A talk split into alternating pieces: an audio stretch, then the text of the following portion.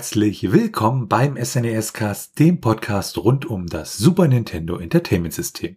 Mein Name ist Florian. Und mein Name ist Felix. In der heutigen Episode behandeln wir das Spiel Super Metroid. Dabei handelt es sich um ein Einspieler-Action-Adventure-Spiel, der Elemente von einem Plattformer und auch Elemente von der Erkundung der Welt, auf der man sich befindet, mit einfließen lässt. Entwickelt wurde das Ganze von Nintendo R&D1 Intelligent Systems beziehungsweise das Ganze wurde dann auch durch Nintendo veröffentlicht.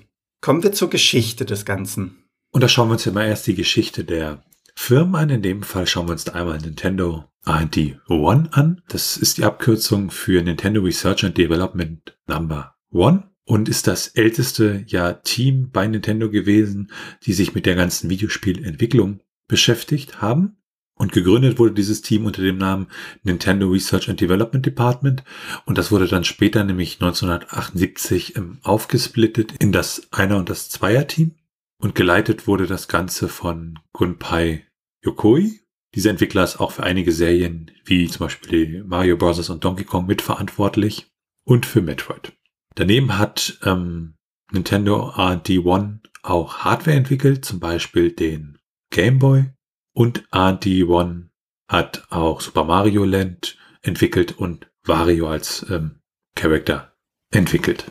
2004 wurde das Ganze dann ja restrukturiert von Satoru Iwata. Einige der Leute sind dann bei Nintendo SPD untergekommen und später ist das ja dann mit Nintendo EAD alles ja zusammengemerged worden und trug oder trägt dann den Namen Nintendo Entertainment Planning and Development. Dann haben wir Intelligent Systems und Intelligent Systems ist für Nintendo ein sogenannter Second-Party-Developer. Also wir unterscheiden ja zwischen First-Party, Second-Party und Third-Party-Developers. Und First-Party-Developer ist sozusagen Nintendo, die für ihre eigene Hardware ja entsprechend Software entwickeln und Third-Party-Entwickler ist dann halt eine Firma von außen, äh, ja, entsprechend Software für die Konsole entwickelt. Und Second-Party-Developer ist so ein bisschen was dazwischen. Das sind nämlich die Entwickler, die sozusagen ja doch sehr, sehr nah am Hersteller dran sind, meistens oder manchmal sogar exklusiv dann nur für den Hersteller arbeiten, aber halt nicht der Hersteller selbst sind, aber dadurch auch ja mal einige Einblicke haben.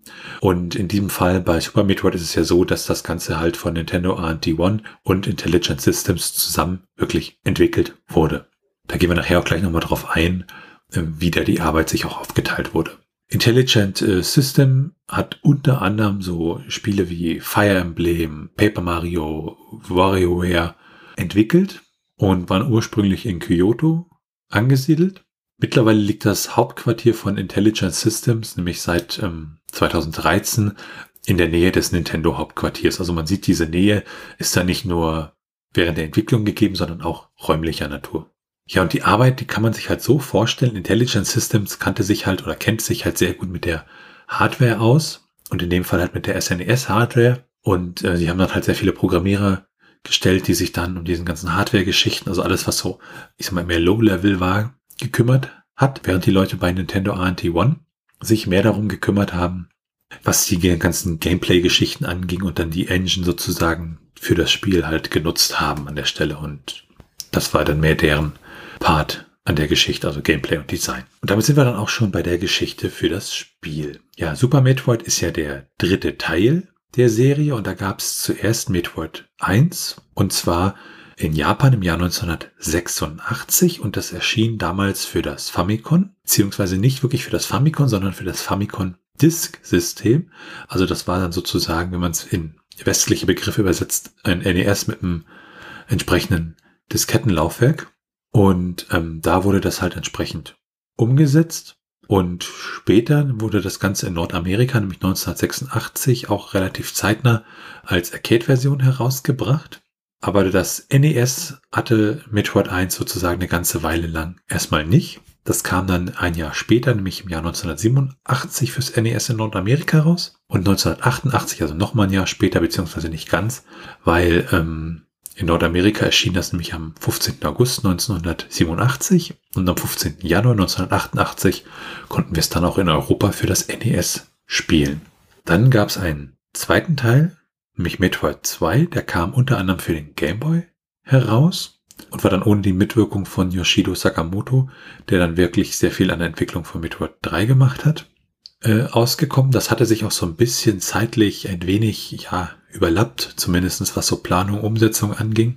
Und ähm, ja, dann erschien schlussendlich Super Metroid. Geleitet, beziehungsweise auch der Produzent des Spiels war Gunpei Yokoi, der auch schon als Produzent für das erste Metroid auf dem NES, beziehungsweise dem Famicom Disk System zuständig war. Ja, und die Entwicklung fing so im Herbst 1991 an. Und als Direktor verantwortlich für das Spiel war in dem Moment Yoshio Sakamoto. Und so im ersten Jahr der Entwicklung haben sie dann halt so eine Art Lernphase durchgemacht, wo sie halt ähm, ja auch das ganze System dann erstmal kennengelernt haben.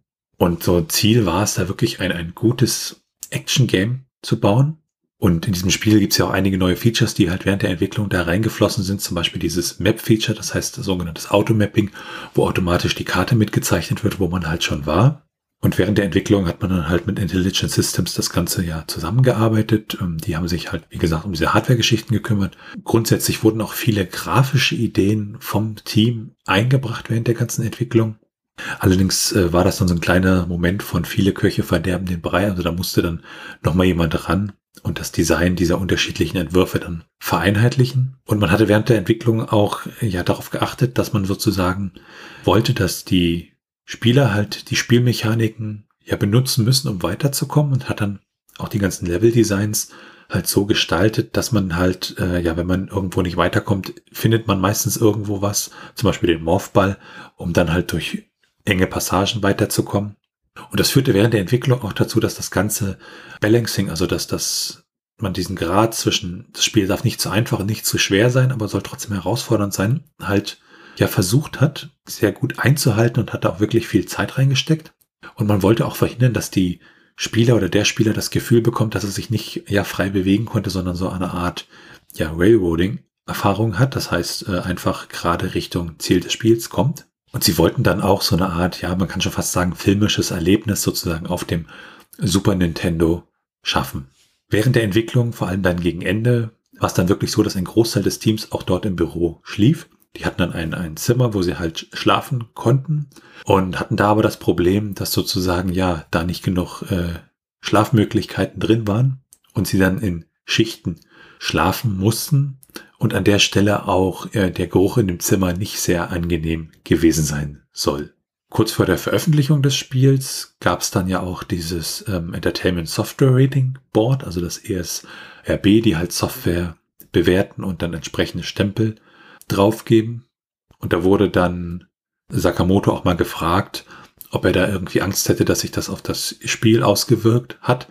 Und er hatte da so diesen schönen Ausspruch gesagt, dass es halt äh, ja nicht Gewalt um der Gewalt willen geht, sondern es halt eine entsprechende Geschichte ist, in der die Aufgabe von Samus Aran ja darin besteht, den Frieden in der Galaxie ja zu erhalten und zu sichern.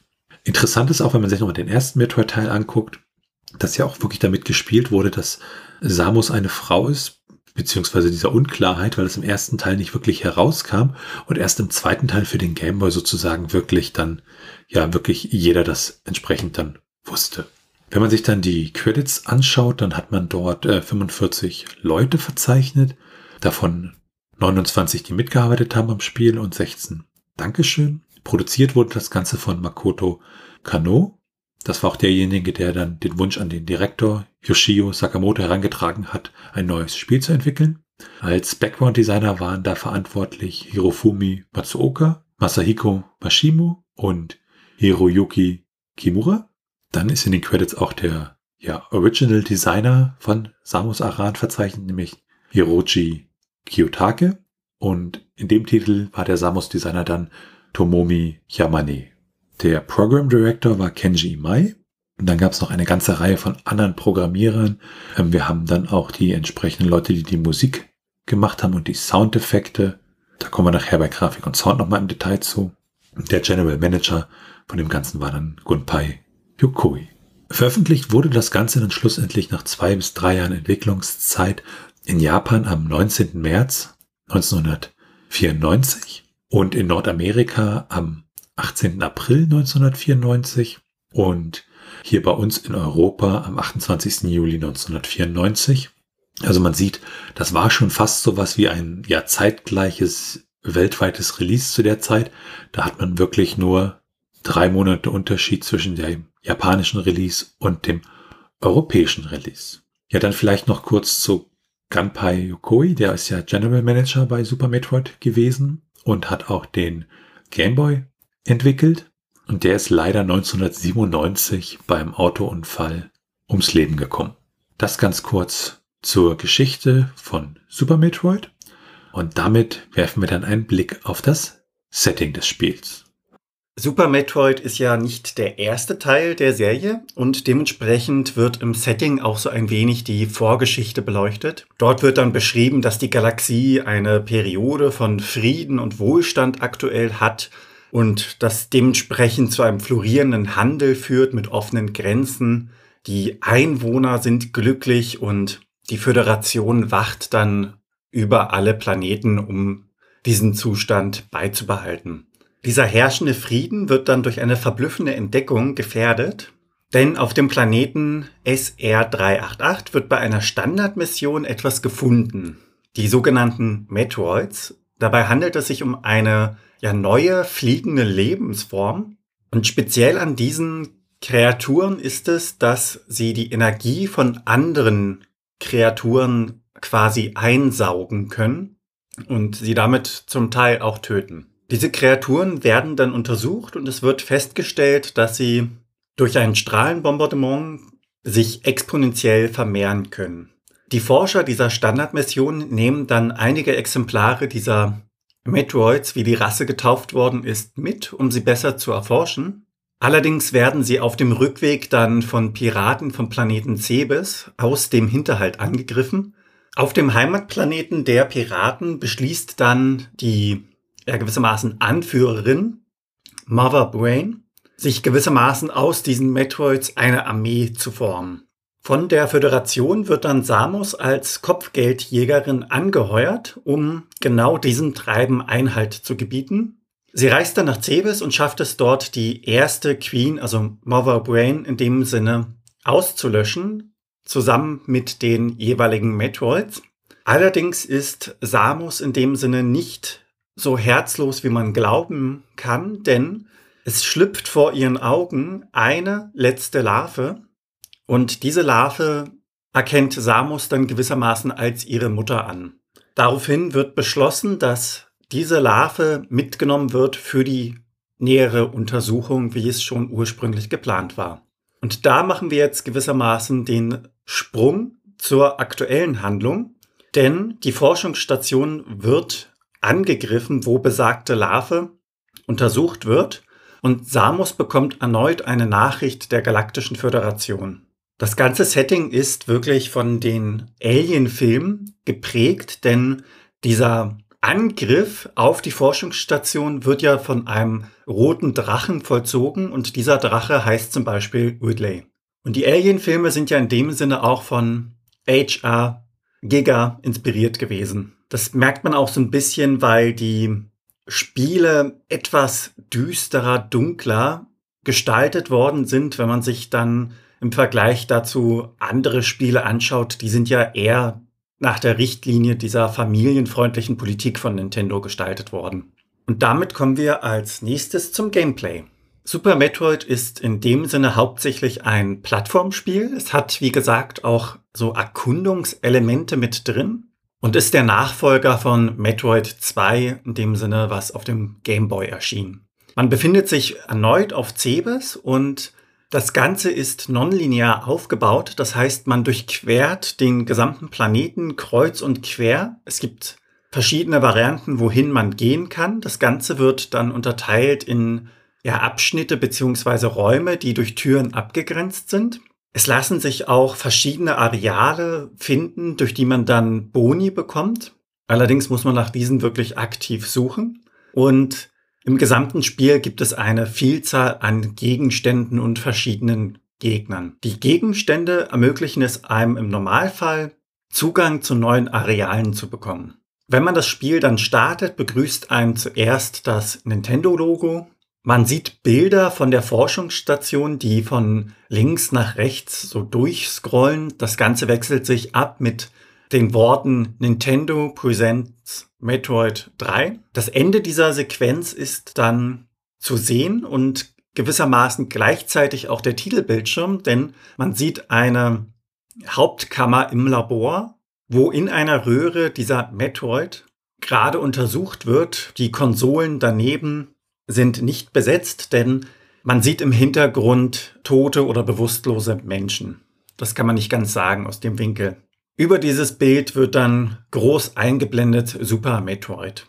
Und wenn man dort dann einen Schritt weiter geht, kommt man zu den Speicherständen. Also man ist gewissermaßen ins Optionsmenü geworfen worden. Man hat insgesamt drei Spielstände zur Verfügung. Interessanterweise kann man diese auch kopieren. Das heißt, seinen Spielfortschritt kann man in dem Sinne als zweite Kopie sichern und teilweise dann auch anders weiterspielen, also einen anderen Pfad zum Beispiel einschlagen. Umgekehrt die Option, die Spielstände zu löschen, existiert auch und es ist möglich, die Steuerung zu ändern, die Sprache zu wechseln und man kann weiterhin auch so ein oder zwei spezielle Dinge einstellen. Dazu gehört unter anderem die Fähigkeit, die Spezialwaffe, die man aktuell hat, abzulegen wenn man durch eine der Türen geht. Das kann man an als auch ausstellen. Und eine schöne Funktion ist der Moonwalk. Ist diese angeschaltet, dann kann der Charakter schießen, während er sich rückwärts bewegt. Hat man die Option abgearbeitet, folgt dann das Spiel in dem Sinne mit dem Intro.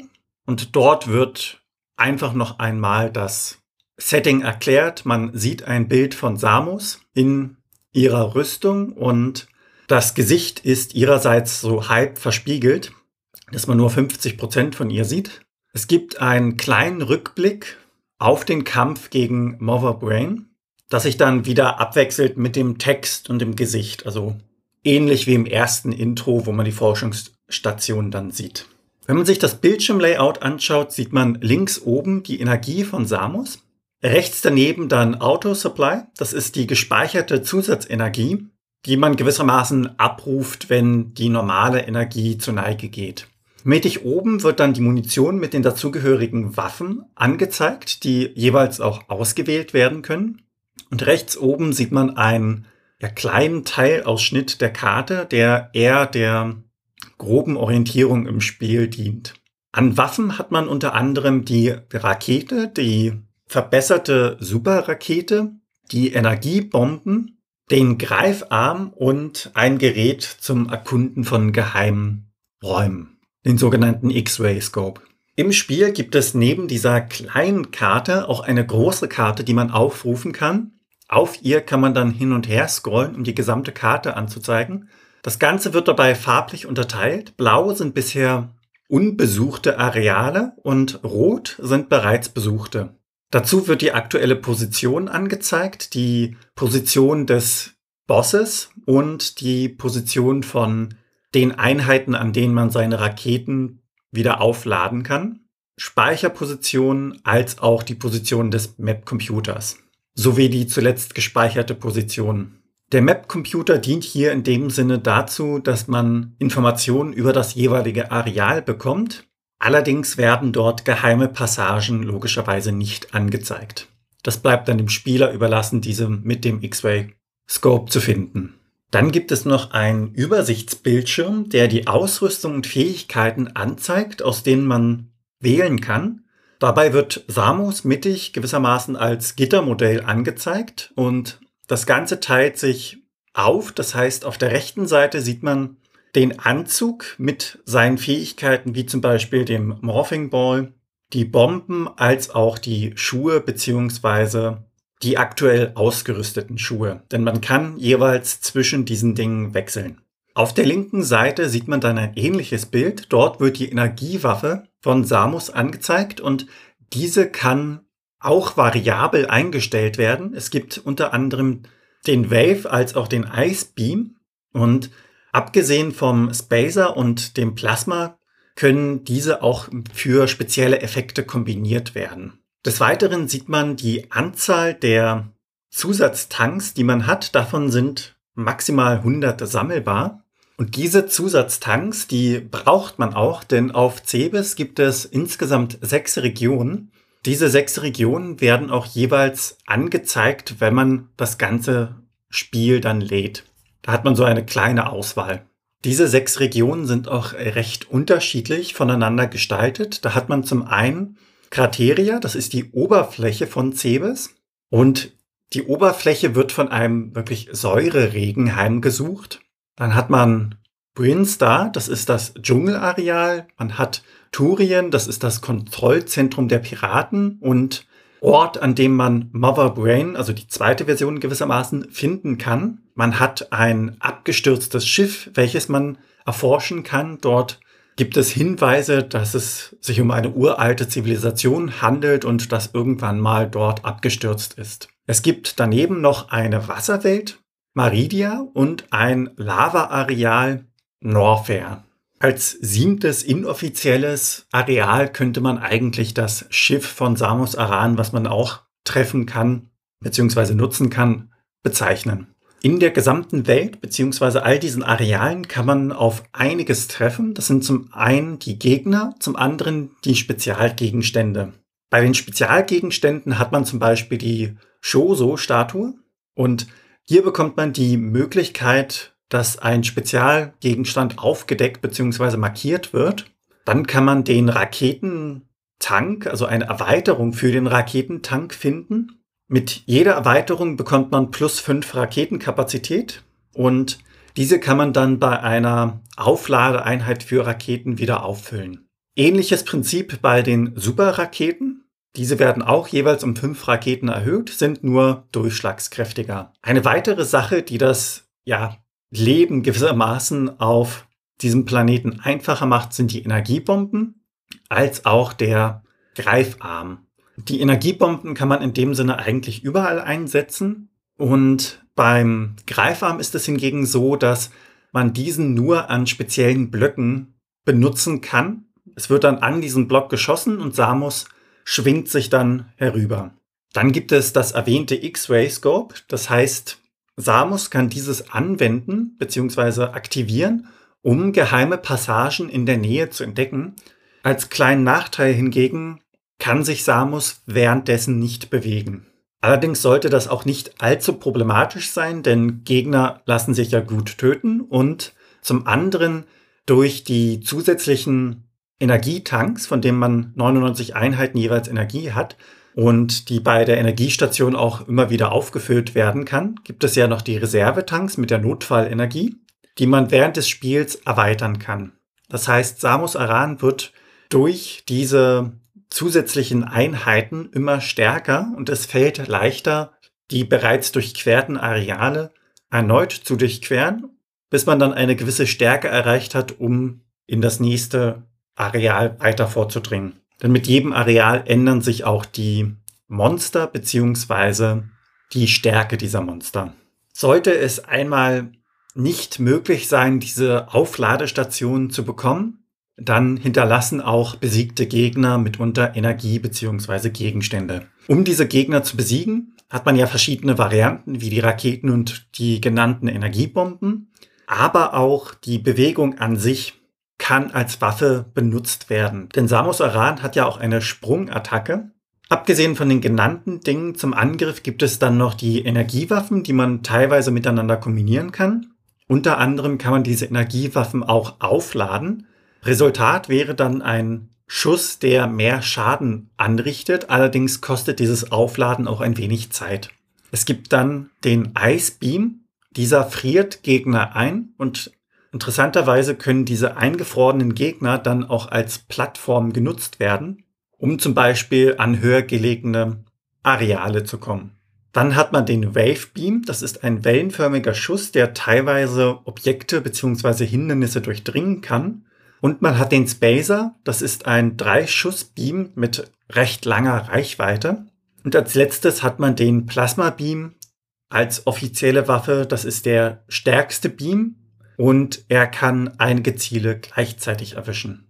Im Endgame gibt es dann noch eine Waffe, die quasi all diese integrierten Waffen zu einem Super Beam kombiniert Allerdings ist dieser Superbeam nur auf den Endbosskampf beschränkt. Wenn wir uns dann den Anzug von Samus Aran weiter anschauen, ist dieser auch variabel, denn es gibt ja den Varia-Suit. Für diesen Anzug ist Hitze kein Problem und der Schaden, der verursacht wird, wird halbiert.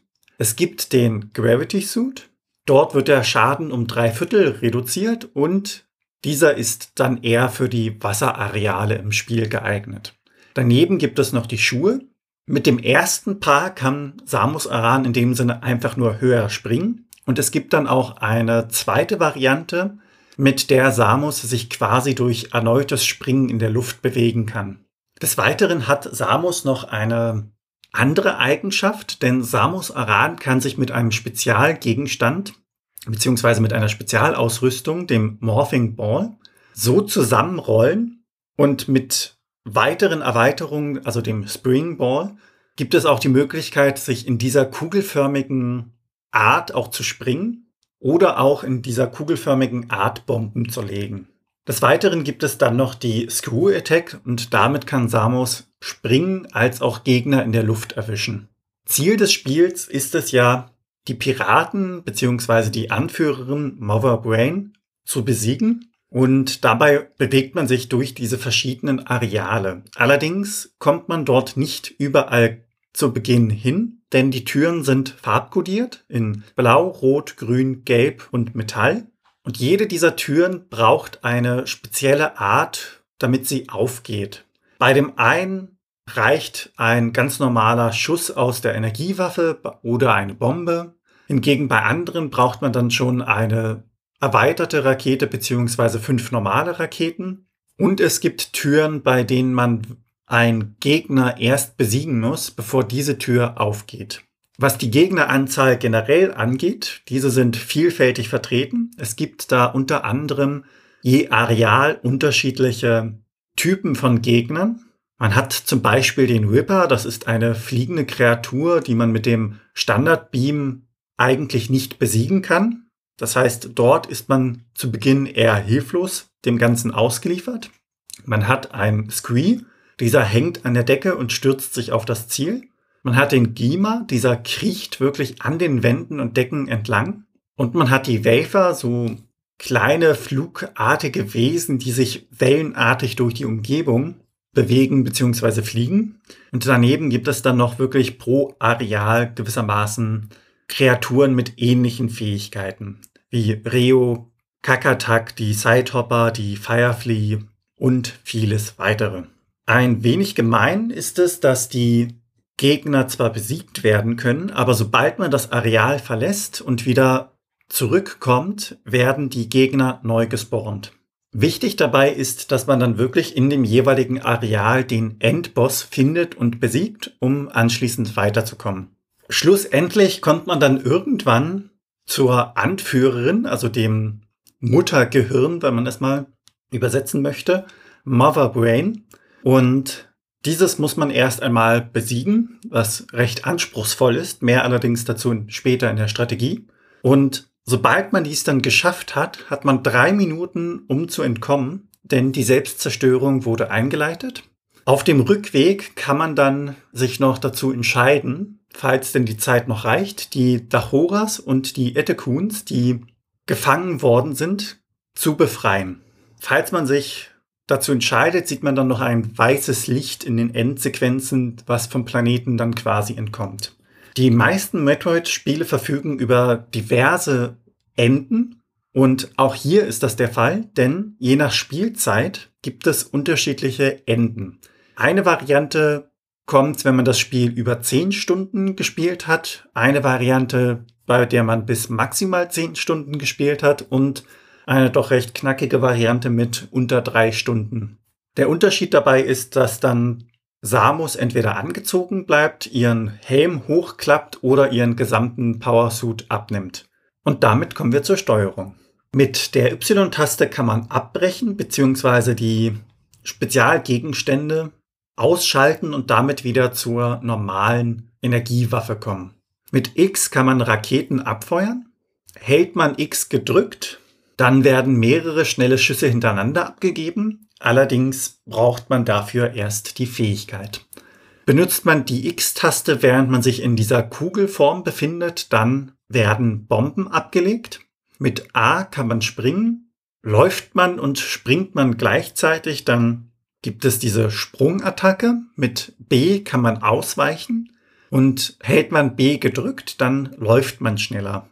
Mit der Starttaste kann man das Spiel pausieren und die Karte wird aufgerufen. Mit der Select-Taste kann man die jeweiligen Spezialgegenstände einmal durchschalten und auswählen. Das Control-Pad dient dann der Steuerung, der Bewegung und dem Zielen sowie dem Hocken und dem Rollen. Und mit den Schultertasten links, rechts kann man dann den Winkel der Waffe, die verwendet wird, einstellen. Das heißt, hoch, runter in einem gewissen festgelegten Winkel. Und damit schauen wir uns die Grafik und den Sound von Super Metroid an. An der Stelle sollte man sich dann vielleicht nochmal ihr Metroid fürs NES ins Gedächtnis rufen. Und da war ja Cebes, der Planet, auf dem das Ganze spielt, eine ja doch sehr farblose Angelegenheit. Und das war natürlich nicht deswegen so, weil die Künstler, die das da gestaltet haben, das irgendwie so wollten, sondern weil man natürlich auch mit den Limitationen des NES an der Stelle halt arbeiten musste. Und auf dem Super Nintendo hatte man natürlich dann wesentlich, wesentlich mehr Möglichkeiten, diese Atmosphäre von Cebes zu vermitteln. Also das muss man sich einfach nur mal anschauen, wenn man sich da den Regen anschaut, diesen Säureregen und auf die Regentropfen achten, wie toll das animiert ist und wie das aussieht und dass die Tropfen dann auch mal zurückprallen. Also was das angeht, ist hier bei der Grafik in der ja 16-Bit-Inkarnation der Metroid-Serie wirklich sehr, sehr viel passiert. Grundsätzlich die ganzen Monster, die ganzen Umgebungen, die Bosse und auch die Waffen, die Animation, wenn der Morphball da zum Beispiel animiert ist. Also das sieht alles sehr, sehr, sehr gut aus. Und man hat da wirklich auch ja, Liebe ins Detail gesteckt.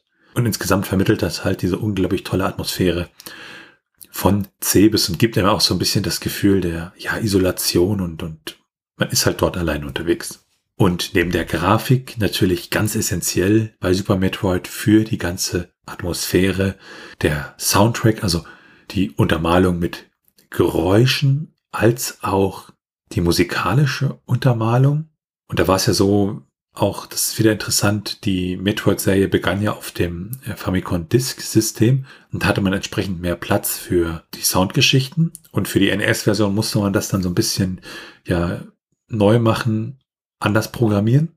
Und das konnte man sozusagen jetzt bei der Super Nintendo Version dann entsprechend wieder rückgängig machen und das Ganze in voller Pracht erstrahlen lassen. Für die Musik und die Soundeffekte von Super Metroid waren Hirokazu Tanaka, Kenji Yamamoto und Minako Hamano zuständig werfen wir mal kurz einen Blick auf die drei.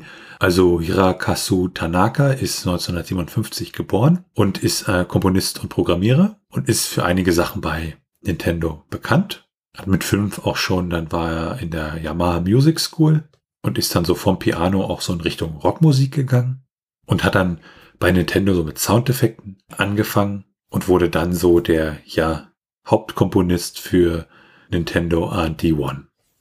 Daneben hat er aber auch zum Beispiel geholfen, die Audio-Hardware für den Gameboy zu designen und war auch für die Gameboy-Kamera und den Gameboy-Printer zuständig. Später hat er Nintendo verlassen, weil ihm nicht erlaubt wurde, an dem Pokémon-Projekt weiterzuarbeiten und hat dann bei Creatures Inc. angefangen und ist dort seit 2000 Präsident dieser Firma. Während seiner Laufbahn hat er unterschiedliche Soundtracks gemacht und mitgearbeitet an unterschiedlichen Soundtracks, zum Beispiel natürlich Metroid, Dr. Mario, Super Mario Land, Earthbound, Kid Icarus und einigen mehr. Dann haben wir da Kenji Yamamoto, der ist 1964 geboren in Japan und äh, ist halt auch Komponist und Sounddesigner und hat bei Nintendo gearbeitet. Und so von der Ausbildung her war an der Osaka University of Arts und hat dann bei Nintendo angefangen, als er 23 Jahre alt war und hat dort unter anderem neben Super Metroid äh, zum Beispiel auch für Mike Tysons Punch Out Musik gemacht. Er arbeitet immer noch bei Nintendo, allerdings komponiert er keine Musik mehr, sondern ähm, ist jetzt sozusagen Audio Director. Und dann haben wir noch Minako Hamano. Sie ist eine japanische Komponistin und Sounddesignerin, welche für Nintendo arbeitet. Sie war so in der Handheld-Schiene unterwegs und ist dann aber auch äh, ab und an bei den Konsolen unterwegs gewesen.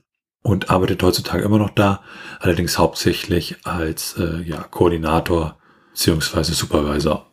Ja, und bei der Musik hat man sich natürlich dann auch inspirieren lassen von dem, was halt vorher schon in den Spielen da war. Und durch die Hardware, die halt auch multiple Channels zuließ bei der Wiedergabe, hat man das dann entsprechend auch ausgenutzt für diese ja reichhaltige Atmosphäre. Und ähm, witziger Fun Fact an der Stelle, dieses Main-Theme, das hat äh, Yamamoto ja gesummt, während er sozusagen auf dem Motorrad gefahren ist. Und als er die das erste Mal gesummt hat, hat er sozusagen das Motorrad dann gleich auf den Parkplatz gebracht, hat die Partitur erstmal niedergeschrieben und hat dann sich von Sakamoto später eine digitale Version davon vorspielen lassen und die gefiel ihm dann und damit war das Main-Theme dann da. Von dem ganzen Soundtrack gab es auch ein Album, das Super Metroid Sound and Action Album von äh, Sony Records, welches im Juni 1994 veröffentlicht wurde und 38 Titel enthielt bei einer Laufzeit von knapp einer Stunde. Wenn man dann mal ins ROM hineinschaut, hat man da unterschiedlichste Musikstücke, so um die zwei bis vier Minuten lang, so im Durchschnitt. Es gibt auch ein paar, die sind eine Minute lang. Und dann gibt's halt noch unterschiedliche Soundeffekte, die sich dort auch im ROM befinden.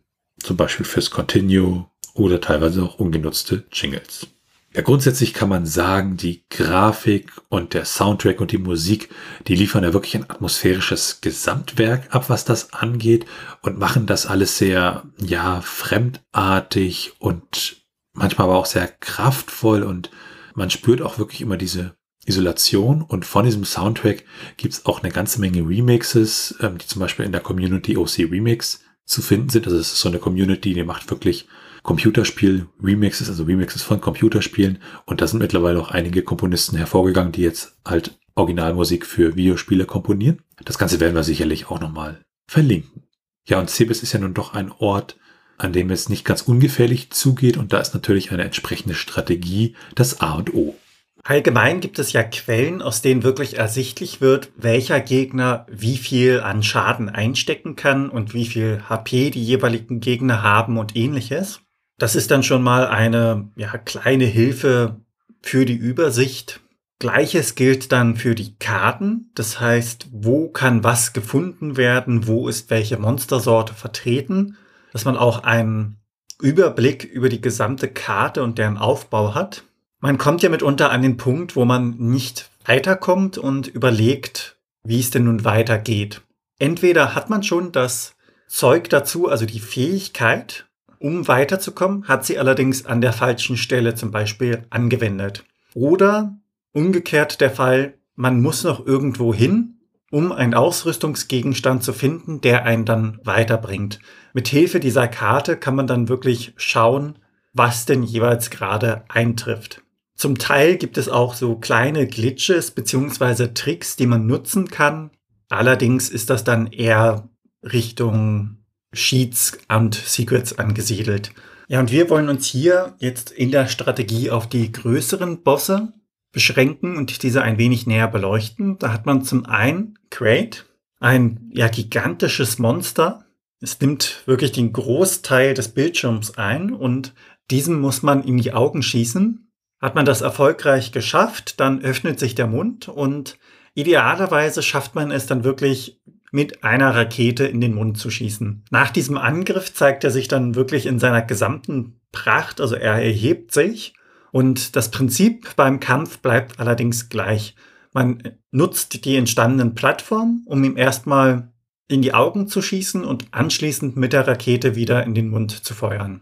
Quaid greift dabei mit dem Clown-Bumerang an, also diesen Clown-Bumerang kann man einfach abschießen und damit dann ausweichen. Beim Stachel hingegen kann man durch einfaches Springen ausweichen. Was die Distanz zu ihm angeht, sollte man grob in der Mitte bleiben, das heißt nicht zu nah und nicht zu weit weg. Und sollte es passieren, dass einem die Raketen ausgehen, dann sollte man auf den Spacer wechseln. Sobald man dann diese, ja, gewissermaßen riesige Echse besiegt hat, kommt man zum nächsten Boss. Und zwar Phantom.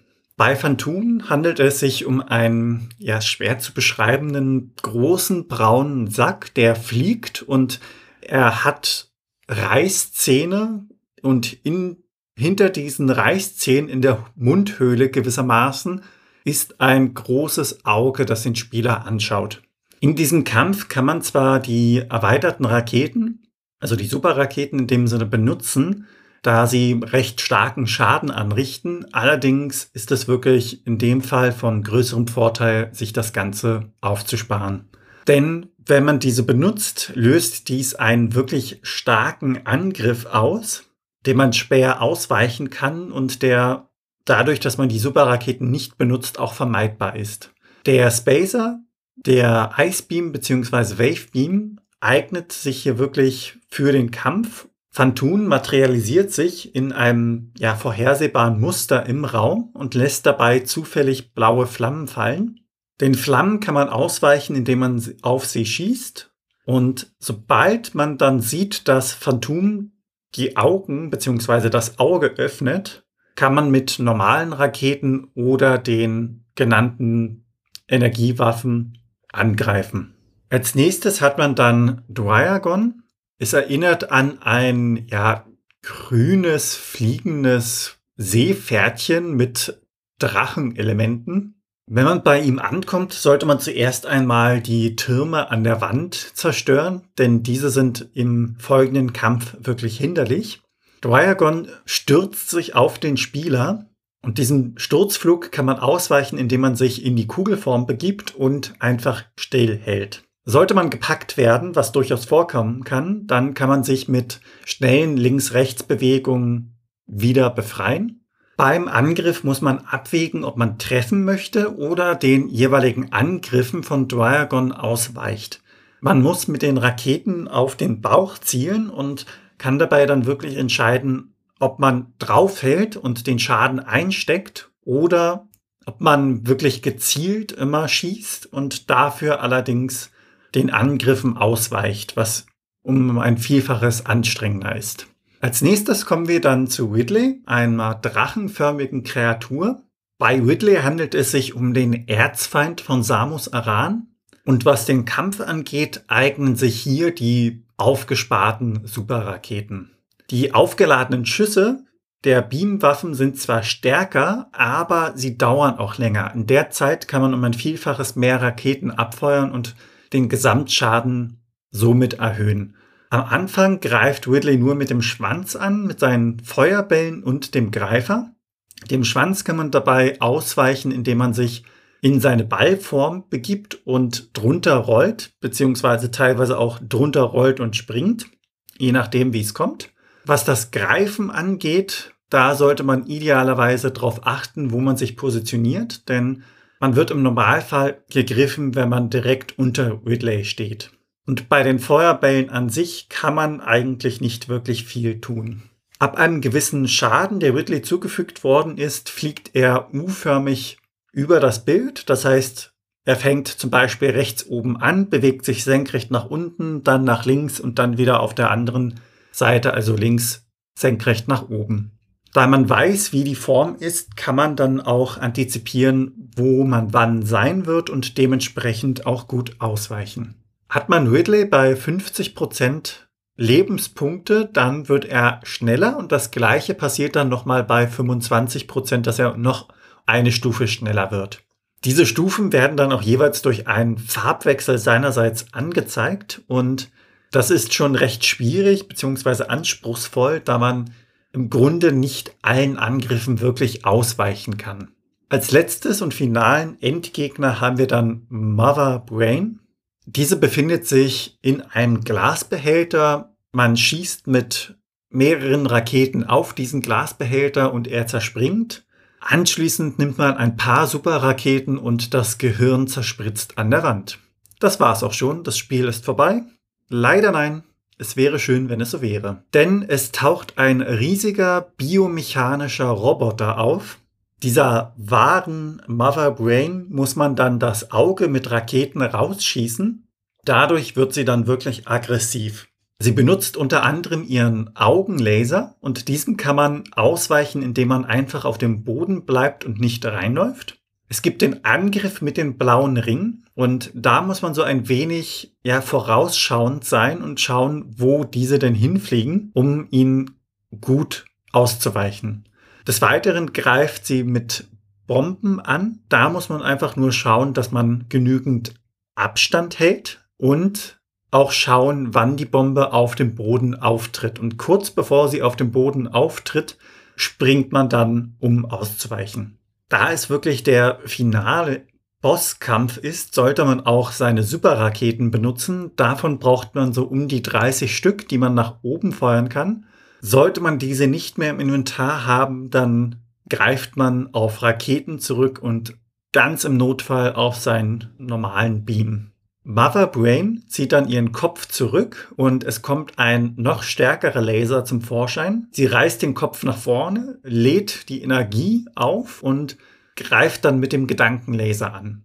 Wird man davon getroffen, schleudert es Samus wirklich an die Wand und man verliert eine Menge Energie deswegen. Wirklich übel ist es dann, dass Bomben, Raketen und Superraketen komplett entleert werden durch diesen Strahl.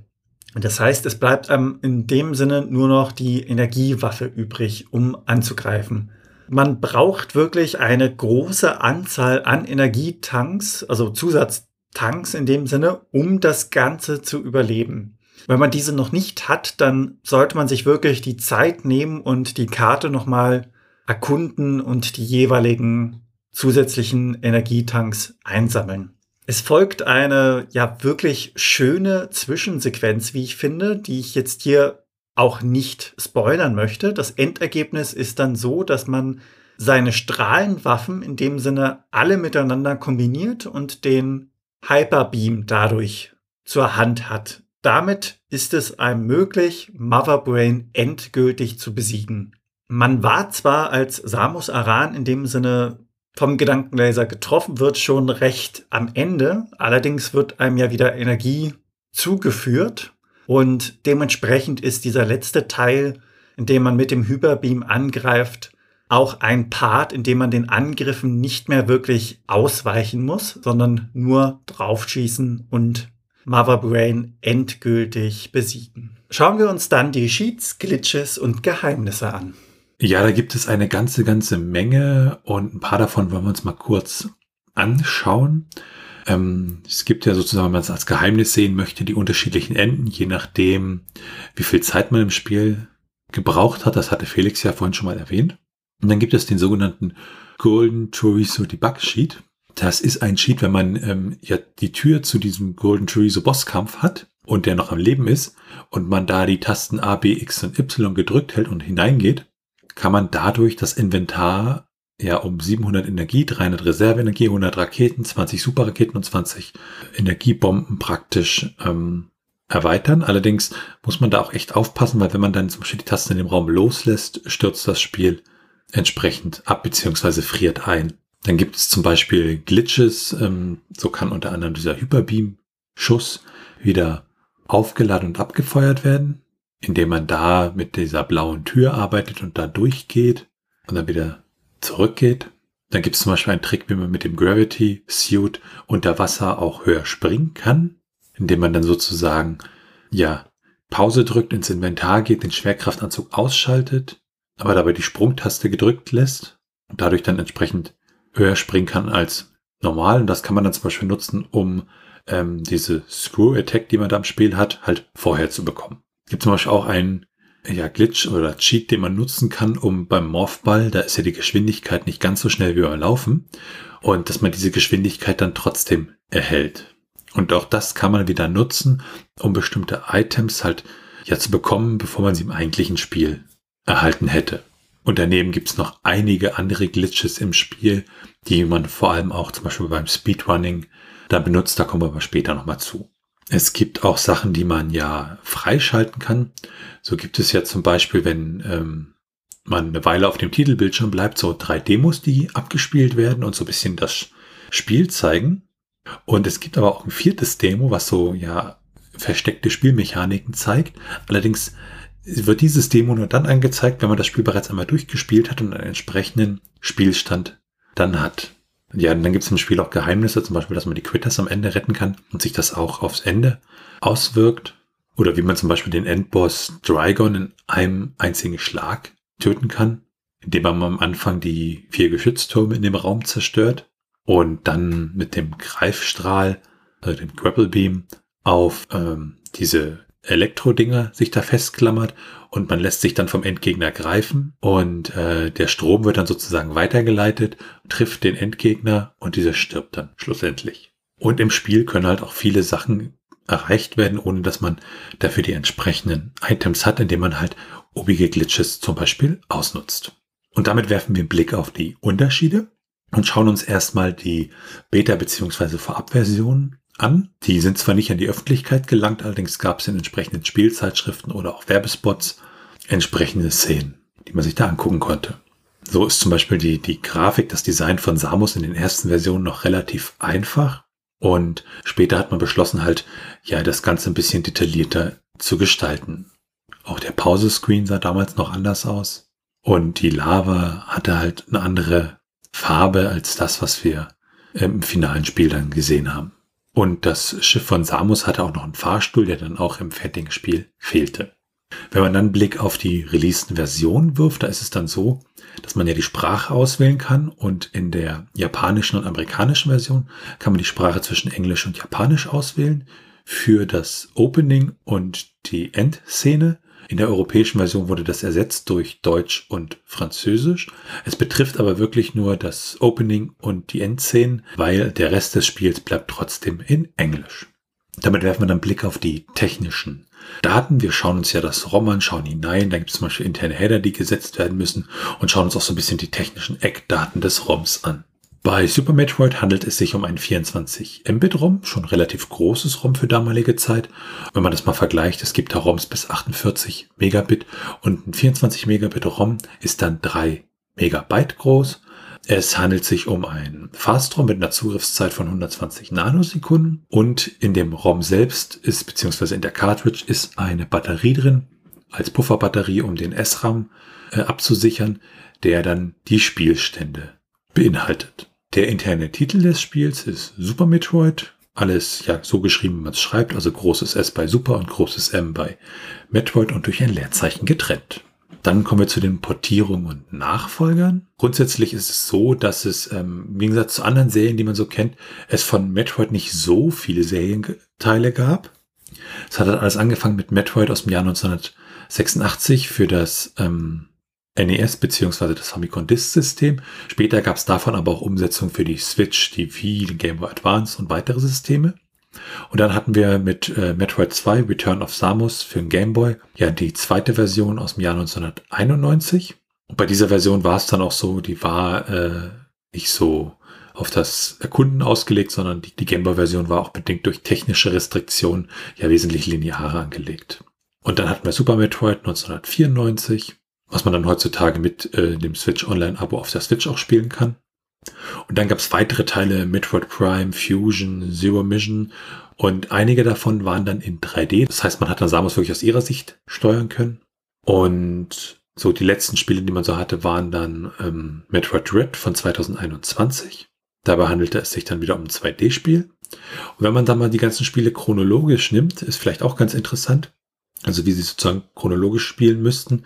Da ist es so, dass Metroid und Metroid Zero Mission ja chronologisch ganz vorne stehen. Dann kommt Metroid Prime, also die ganze Prime-Serie mit Metroid Prime, Metroid Prime Hunters, Metroid Prime 2 Echos und Metroid Prime 3 Corruption. Und anschließend folgt in der chronologischen Übersicht dann Metroid 2 Return of Samus, beziehungsweise Metroid Samus Returns.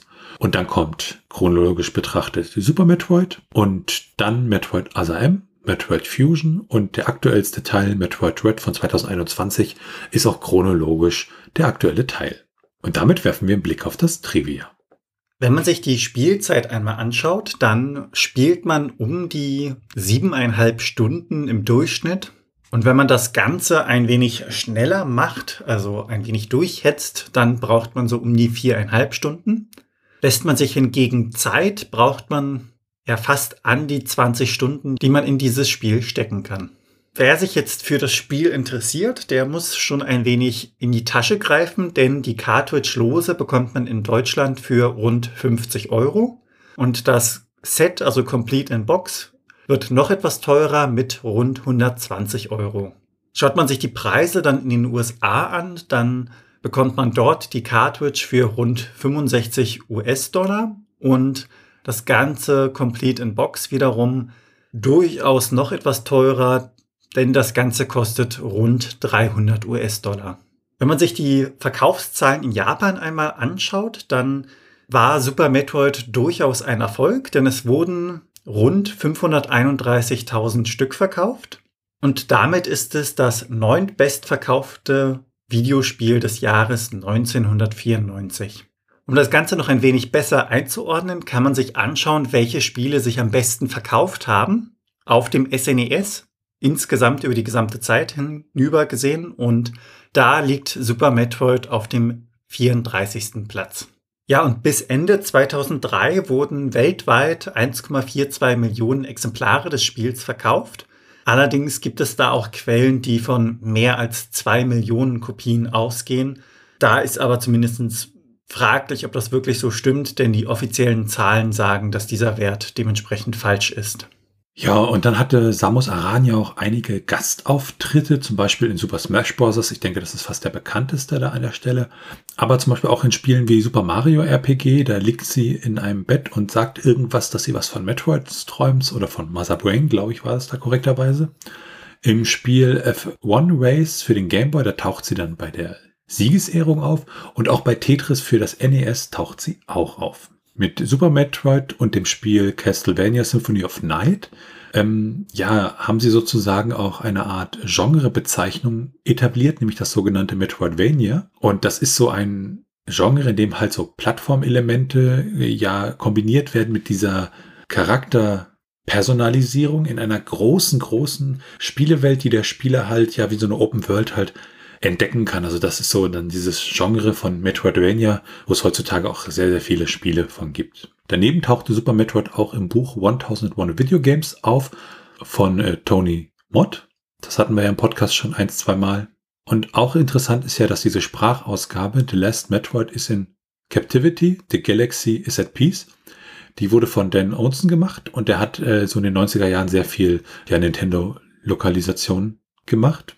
Wenn man es den Spielen unterstellen möchte, könnte man auch sagen, dass Kid Icarus und Metroid miteinander verwandt sind. Einmal dadurch bedingt, dass sie das gleiche Entwicklerteam hatten und Ähnlichkeiten in der Spielmechanik und es bei Kid Icarus auch Gegner gab, die wie Metroids aussahen.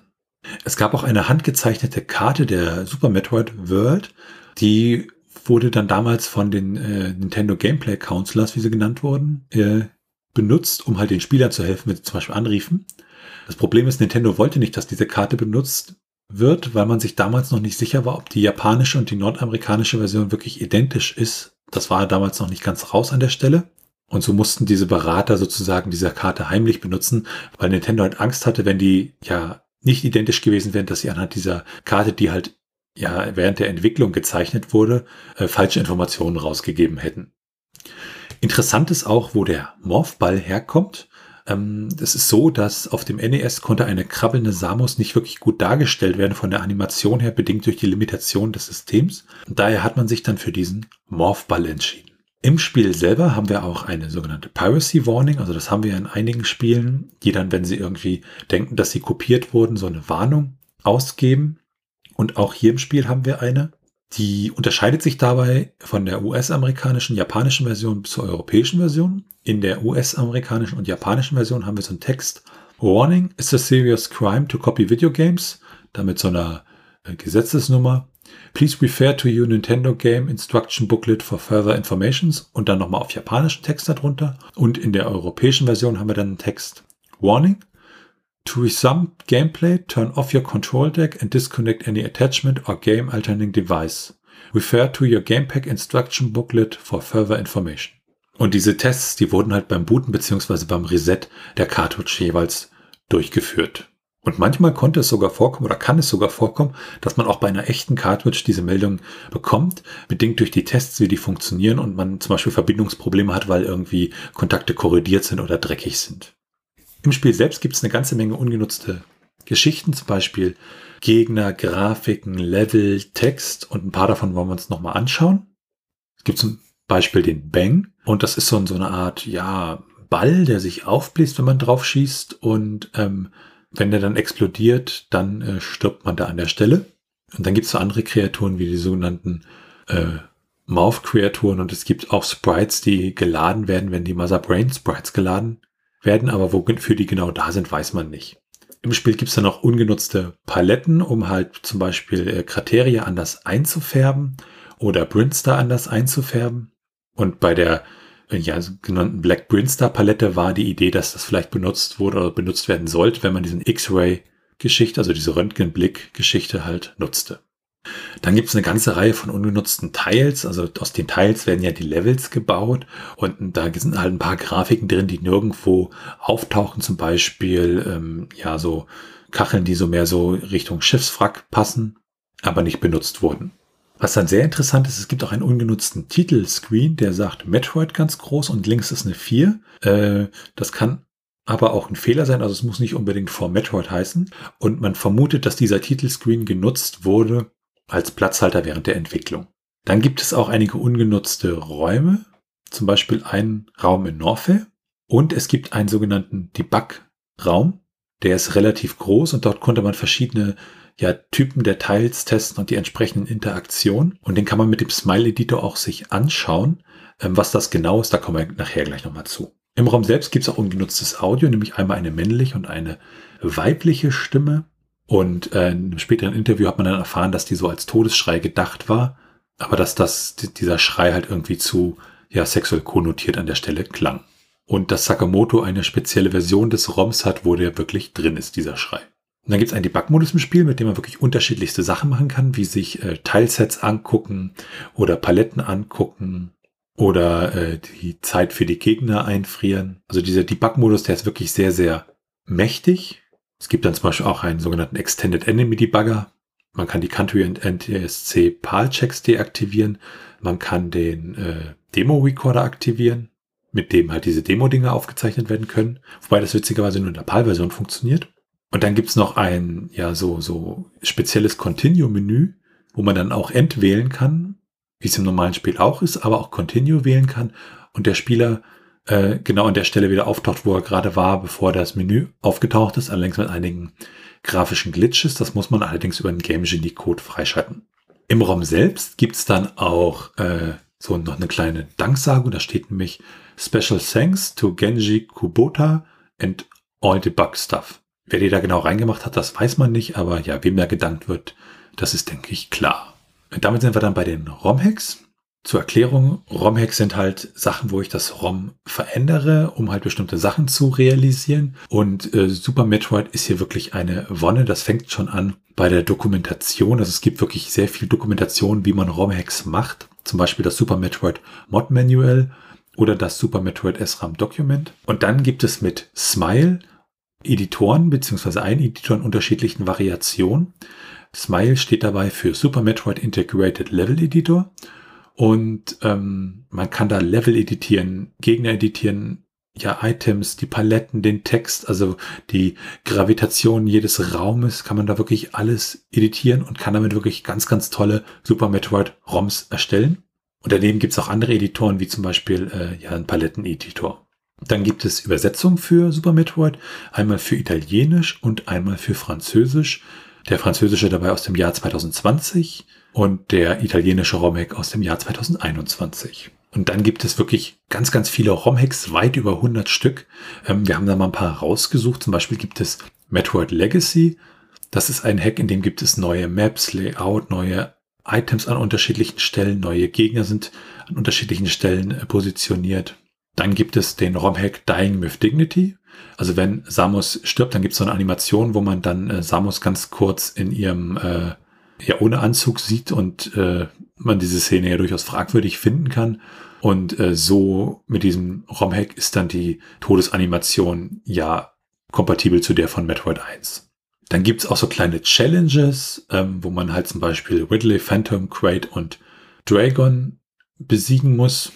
Und noch ein, zwei andere Sachen. Zum Beispiel hat man dann keinen Wall-Jump und man hat nur 30 Minuten Zeit. Es gibt auch Super Metroid Redesign. Das ist ein ROM-Hack, wirklich ein komplettes äh, ja, Redesign, wo Cebis wesentlich größer ist, mit irgendwelchen neuen Mysterien gefüllt ist und es da auch um die Choso geht. Das sind ja die, die Samus dann aufgezogen haben, nachdem sie ihre Eltern verloren hat. Und dann gibt es Randomizers.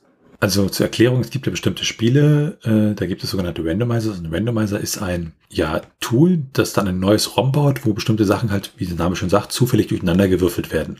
Zum Beispiel, dass Items unterschiedliche Preise haben, dass man Items an anderen Stellen findet. Und für Super Metroid gibt es ganz, ganz viele Randomizers. Es gibt zum Beispiel ja sogenannte Randomizers, die halt die ähm, Items tauschen und woanders hinpacken. Es gibt auch sogenannte Crossover Randomizer, das heißt, da werden dann zum Beispiel die Sachen von Super Metroid und der Link to the Past miteinander gemischt, so itemsmäßig, was natürlich sehr, sehr wild ist. Und dann gibt es zum Beispiel auch so Multi-World Randomizers, das dann so eine Art ja, kooperatives Online-Spiel ist und wo halt Items anderer Spieler von anderen Spielern gefunden werden können und man dann zusammen das Ganze durchspielen kann. Oder es gibt auch Door-Randomizers, die halt die Türen, wo sie hinführen, halt austauschen im Spiel. Und damit schauen wir uns die Retro-Achievements an. Achievements kennt man ja unter anderem durch die Spieleplattform Steam. Das sind so kleine ja, Belohnungen für den Spieler, teilweise auch sehr humorvoll verpackt und mitunter auch Anspielungen auf andere Spiele und ähnliches. Je nachdem, was man dann tut, bekommt man eins davon. Und Retro-Achievements sind Achievements, die dann auf die alten Konsolen gewissermaßen gemünzt worden sind. Also das hat man da nachgeholt und das wird von einigen Emulatoren unterstützt. In Super Metroid gibt es insgesamt 52 dieser Retro-Achievements. Das Achievement Overwhelmed Ridley bekommt man, wenn man Ridley an der Ceres-Station besiegt. Das Achievement Packing a Punch bekommt man, wenn man seine erste Rakete einsammelt. Und das Achievement Mission Complete bekommt man, wenn man den Planet Cebes erfolgreich entflieht. Schauen wir uns als nächstes die Speedruns an. Ja, bei Speedruns geht es ja darum, ein Spiel möglichst schnell durchzuspielen, je nach Kategorie auch unter Anwendung von entsprechenden Glitches. Und Super Metroid ist bedingt durch sein ganzes Leveldesign, dass man halt sehr gut planen kann, ein, ein wirklich sehr, sehr beliebtes Spiel für Speedrunning auf dem Super Nintendo und auch allgemein.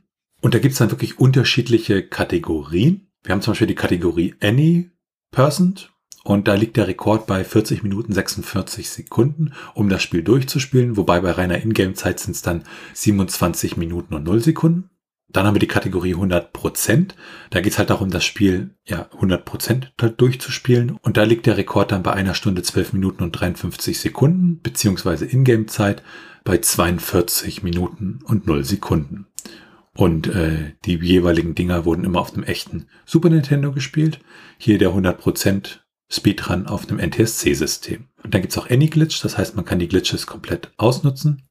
Und dort liegt der Rekord bei 11 Minuten, beziehungsweise Ingame-Zeit bei 7 Minuten und 0 Sekunden. Und dann gibt es für Super Metroid auch eine ganze Menge äh, TAS-Speedruns. Das steht für Tool Assistant Speedruns. Sind also Speedruns, bei denen man sozusagen ja Tools nutzen kann, die halt automatisch irgendwelche Sachen drücken, damit man halt ähm, das möglichst schnell spielt.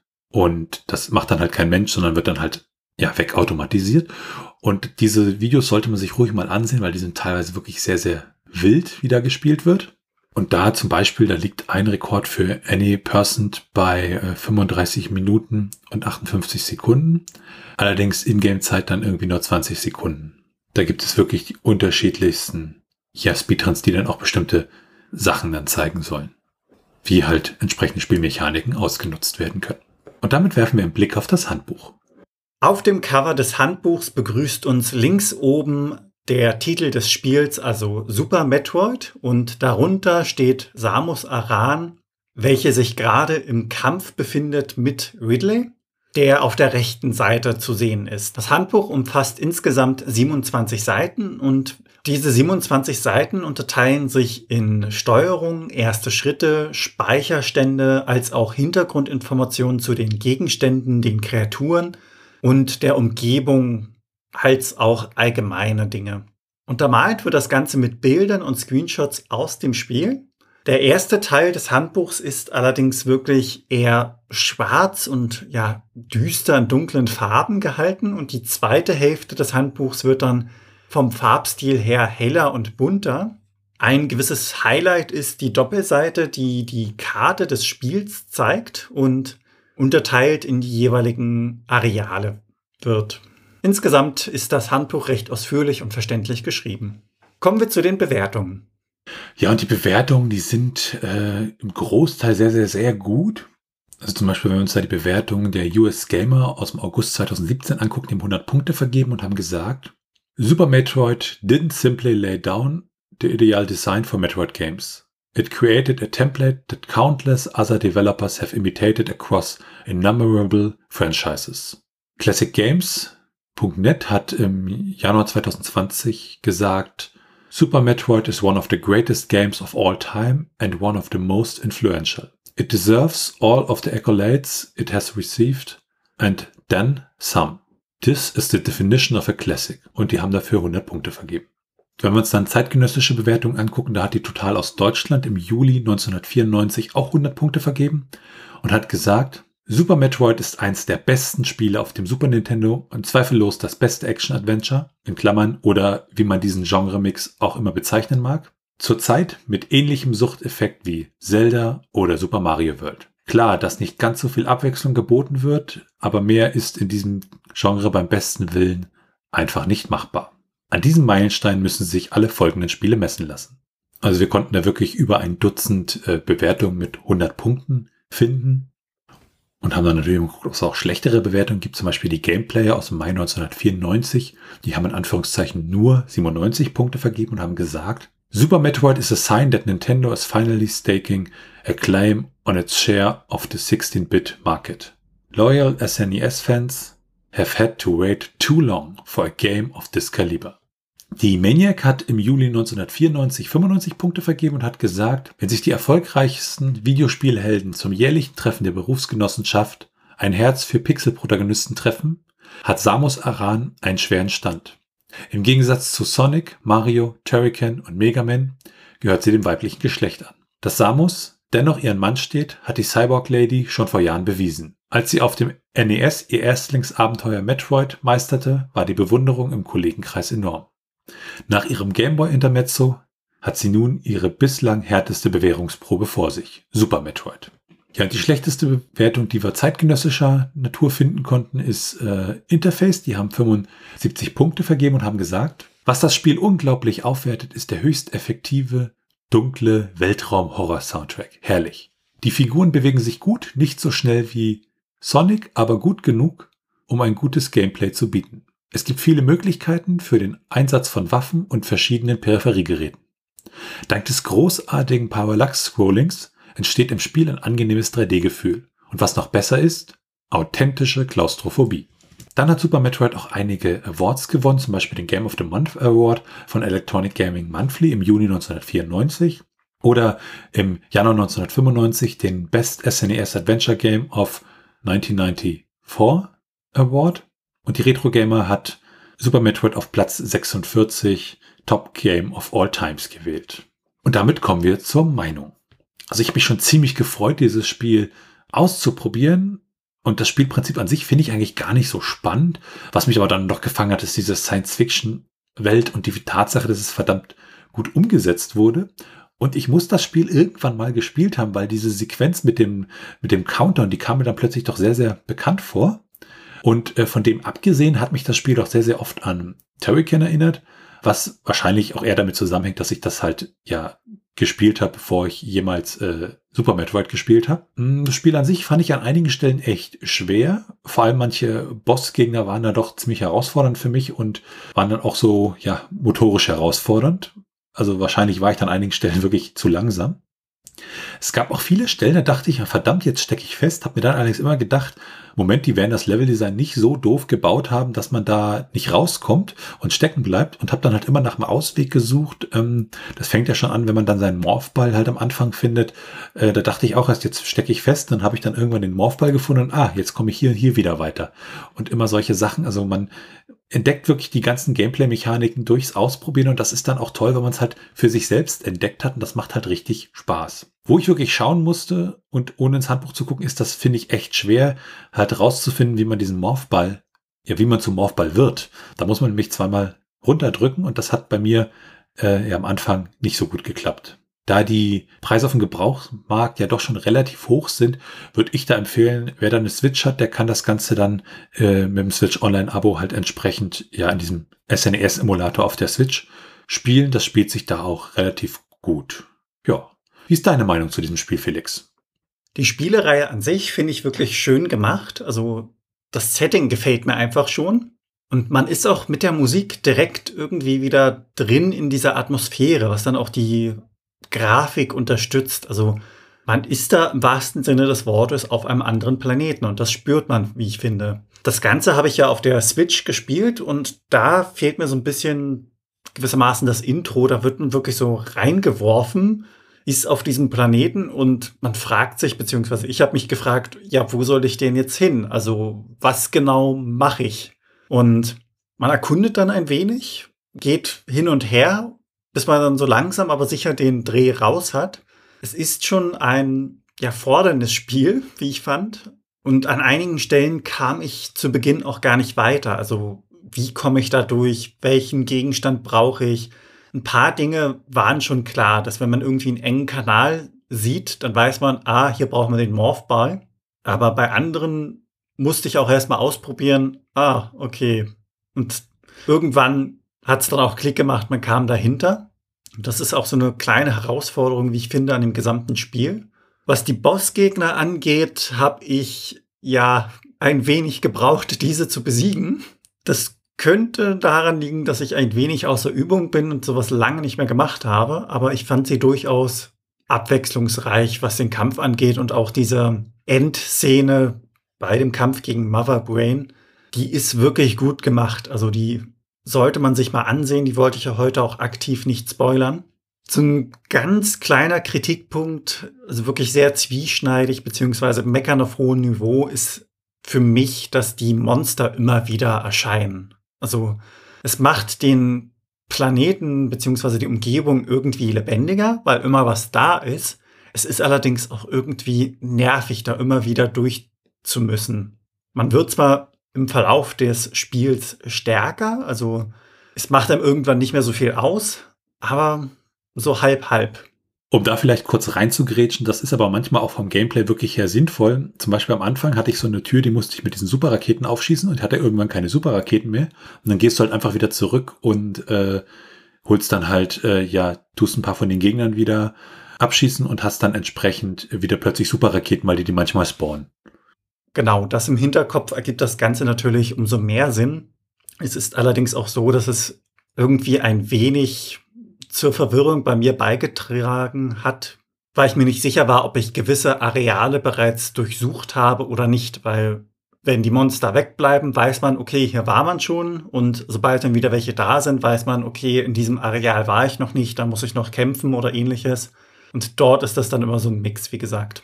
Das Spiel kann ich allerdings wirklich jedem nahelegen, der es mal spielen möchte. Also man sollte es mal ausprobieren. Ich denke, das lohnt sich wirklich heute auch noch. Ja, bei dem Spiel ist es wirklich so, es spielt sich dann auch heutzutage noch echt modern, so wie man es sozusagen in Erinnerung hatte und man hat nicht das Gefühl, dass es irgendwie ja unspielbar geworden ist. Und damit sind wir am Ende dieser Episode vom SNES-Cast. Wenn ihr Fragen, Anmerkungen, Themenvorschläge oder Kritik habt, dann könnt ihr uns gerne schreiben per Mail an info.snescast.de. Ihr könnt uns auch auf unserer Webseite unter den einzelnen Episoden Kommentare zu diesen hinterlassen. Ansonsten freuen wir uns sehr, wenn ihr uns bei Apple Podcasts und anderen Podcast-Portalen bewertet. Und natürlich könnt ihr uns auch persönlich empfehlen. Ihr könnt uns auf Steady unterstützen. Da freuen wir uns drüber und es hilft uns, diesen Podcast zu machen. Und ihr erhaltet dafür das eine oder andere kleinere Benefit. An dieser Stelle ein ganz, ganz großes Dankeschön an unsere bisherigen Unterstützer. Und alles weitere dazu und rund um den Podcast, wie zum Beispiel den Link zu unserem Discord-Server oder unserem Community Hub oder unseren Social-Media-Präsenzen auf Mastodon und Twitter, findet ihr unter snescast.de. Tschüssi. Ciao.